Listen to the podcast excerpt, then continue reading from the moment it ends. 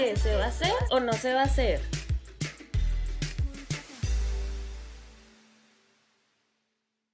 Las opiniones expresadas en este programa son responsabilidad de cada individuo y no reflejan posturas del instituto, el cual solo es un medio de expresión para las y los jóvenes que son parte de este podcast. Hola, ¿cómo están? Bienvenidos a una emisión más de nuestro podcast. ¿Se va a hacer o no se va a hacer? Mi nombre es Mariana Canseco. Y yo soy Anaí Pérez. Hoy estamos de verdad demasiado contentas de estar aquí hoy, ya que tenemos a un súper invitado. Él es actor, activista, bailarín, conductor de radio, productor, entre muchísimos otros oficios que pues se le han presentado a lo largo de su muy corta vida. Aquí está Andrei Caballero, que nos va a platicar un poquito más sobre el arte, el activismo y pues su experiencia y paso por todo este ámbito. Andrei, muchas gracias por aceptar la invitación el día de hoy. No, al contrario, muchas gracias a ustedes por invitarme, por dejarme, eh, pues compartirles un poquito de todo este camino y toda esta aventura, ah, pues a través de este espacio, ¿no? Con ustedes y pues la cosa es echar eh, el chismecito, el cotorrín y, y pues justamente, ¿no? Eh, creo que a través de una platiquita se puede, eh, podemos tener una retroalimentación súper chida y, y, pues nada, estoy muy, muy eh, agradecido. Ya te presenté un poquito, ya nos diste una pequeña introducción, pero pues, ¿quién mejor para decirnos un poquito más a fondo quién es Andrei? Ay, pues como tú lo dices, no hago un poquito de todo, a veces ya no sé realmente qué es lo que me gusta, porque al parecer como me gusta todo. Creo que lo importante es explorar eh, cada uno de los sitios donde tú te sientas cómodo o incluso no cómodo, pero eh, sí cada... Eh, abrirte a, experimentar nuevas cosas, ¿no? A no quedarte con ganas de nada. Y justamente es algo de lo que a mí me pasó. Yo empecé con un sueño y terminé haciendo como 10 cosas que yo amo y pues está súper, súper cool eso. Y bueno, eh, ¿cómo definir a Andrei? Eh, pues soy, eh, yo me considero un ser humano, bueno, trato de ser lo más humano posible. Soy un artista, soy activista, em, soy soñador, soy luchón. Y sobre todo también soy una persona que aprende de sus errores, ¿no? He cometido muchísimos, muchísimos como creo que todo el mundo y es parte del ser humano, está bien, pero creo que es más increíble cuando te cuestionas constantemente y, y aprendes de eso. Y todo eso a sus 23 años. Sí, es un, es un orgullo. Andrei, ¿cómo nace tu, tu amor por el arte? ¿Cómo deseas empezar este camino? Pues es una historia eh, no sé si larga o no, pero sí no, no, fue nada fácil, al contrario fue muy complicado porque yo no vengo de una familia donde hay artistas, ahora ya los hay, hay, eh, tengo primos que son uh, actores, que son eh, músicos, eh, artistas plásticos, eh, o, tengo un amigo que está empezando en su carrera como cineasta, entonces está bien chido eso, yo no fui el parteaguas de esto, y tampoco es que ellos hayan influido en mí, tampoco fueron realmente una inspiración. Digo, los admiro muchísimo y pero no eran como personas o familiares de esos que son muy cercanos. Pero como que a raíz de esto como que empiezas a, a notar, ¿no? También ciertas actitudes en los demás o empiezas uh -huh. a atraer a ese tipo de gente a Claro, vida. o sea, la conversación ya se abre más en la familia. Era un tema que no se hablaba que para la familia era muy eh, muy extraño y muy externo y es algo de lo que ya se está normalizando un poquito más porque en, en, mi familia hay tanto profesionistas como personas con otros oficios. Y bueno, y yo empecé en esto, me acuerdo que mi sueño empezó desde que yo era muy pequeño, tenía como 5 o 6 años, o si no es que antes. Siempre me gustó, eh, tenía yo un micrófono súper padre de Tatiana y me encantaba eh, la música y me encantaba yo lo que vi, veía en televisión. Tuve una infancia, no voy a decir que difícil, porque definitivamente soy muy privilegiado y soy consciente de eso. Pero pues sí estaban estos problemas familiares, ¿no? Mis papás se separaron, viví toda mi infancia el duelo de mi mamá. Entonces, eh, básicamente yo crecí en un departamento criado por mi hermana y por mi mamá. Eh, no salía, no conocía a otros niños, no hacía otras actividades, no hacía deportes.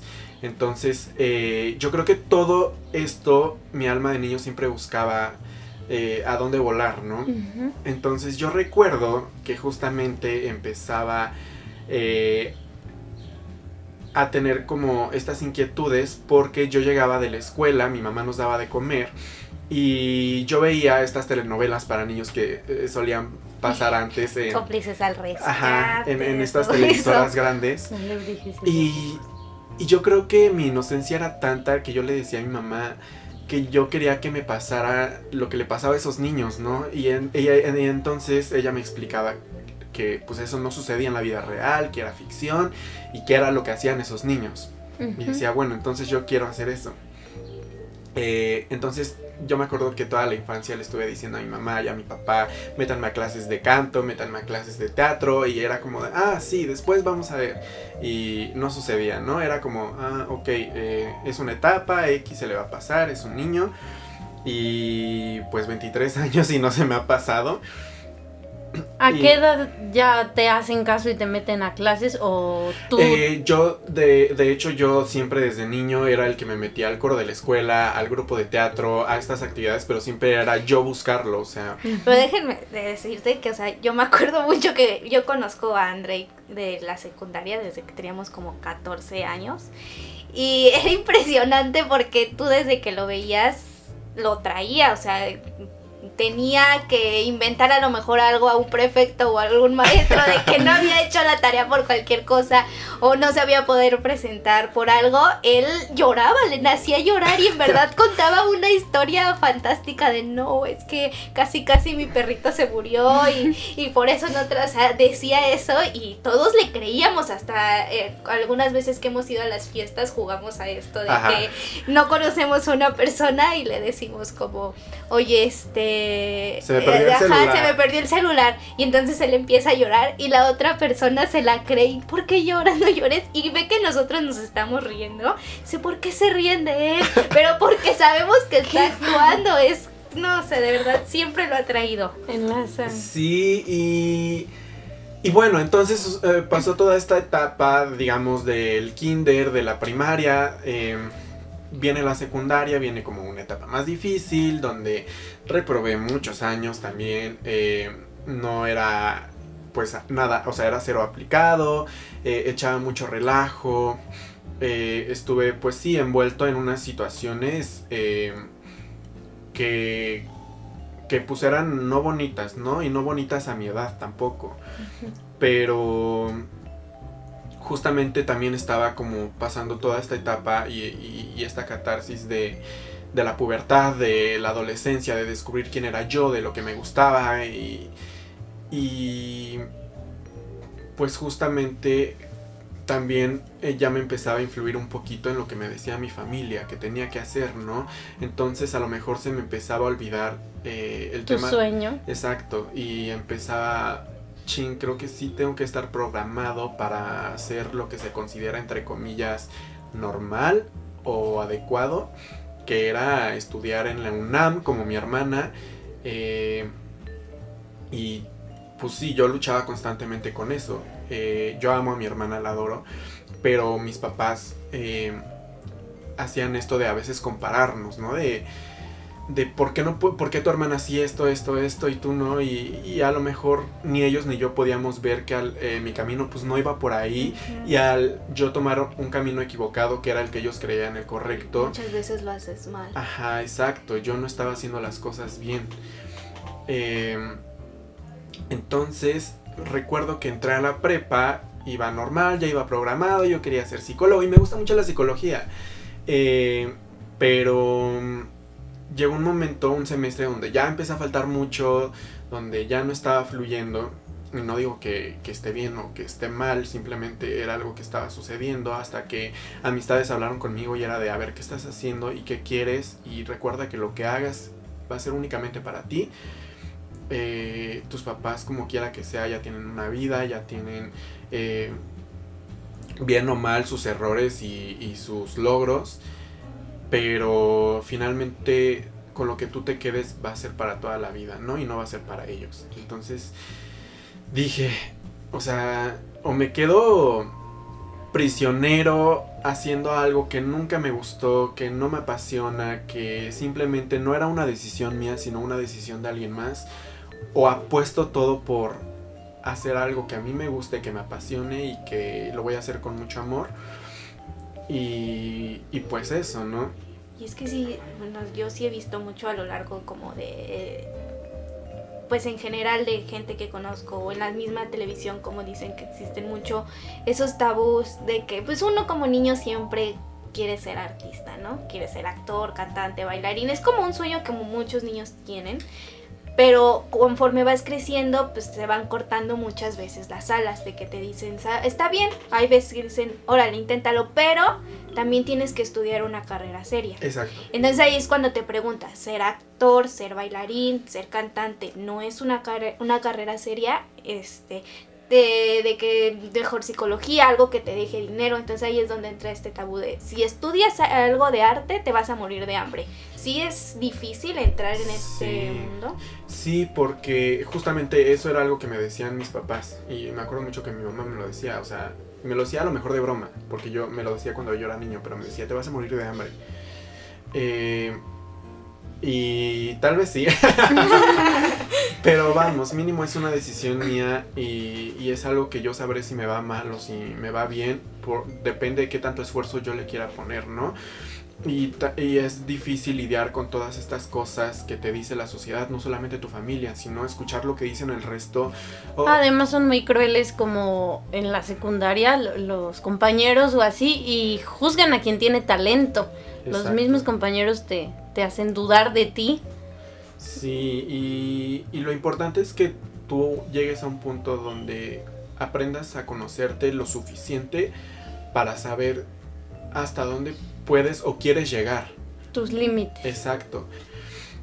Pues muchas gracias, André, por, por, tu tiempo y por estas pues enseñanzas que nos estás compartiendo, eh, motivación sobre todo para pues para los jóvenes que y los adultos también ya te consideras muy adulto no pero sí para entrar para que sepan que todo se puede Andrei tiene 23 años ha logrado mucho sobre la marcha no todo ha sido bueno también hay experiencias malas pero en verdad muchas gracias por estar hoy aquí compartiendo nuestras experiencias para animar a todos que incursionen en este mundo del arte, en este mundo del activismo, para hacer muchas cosas con causa.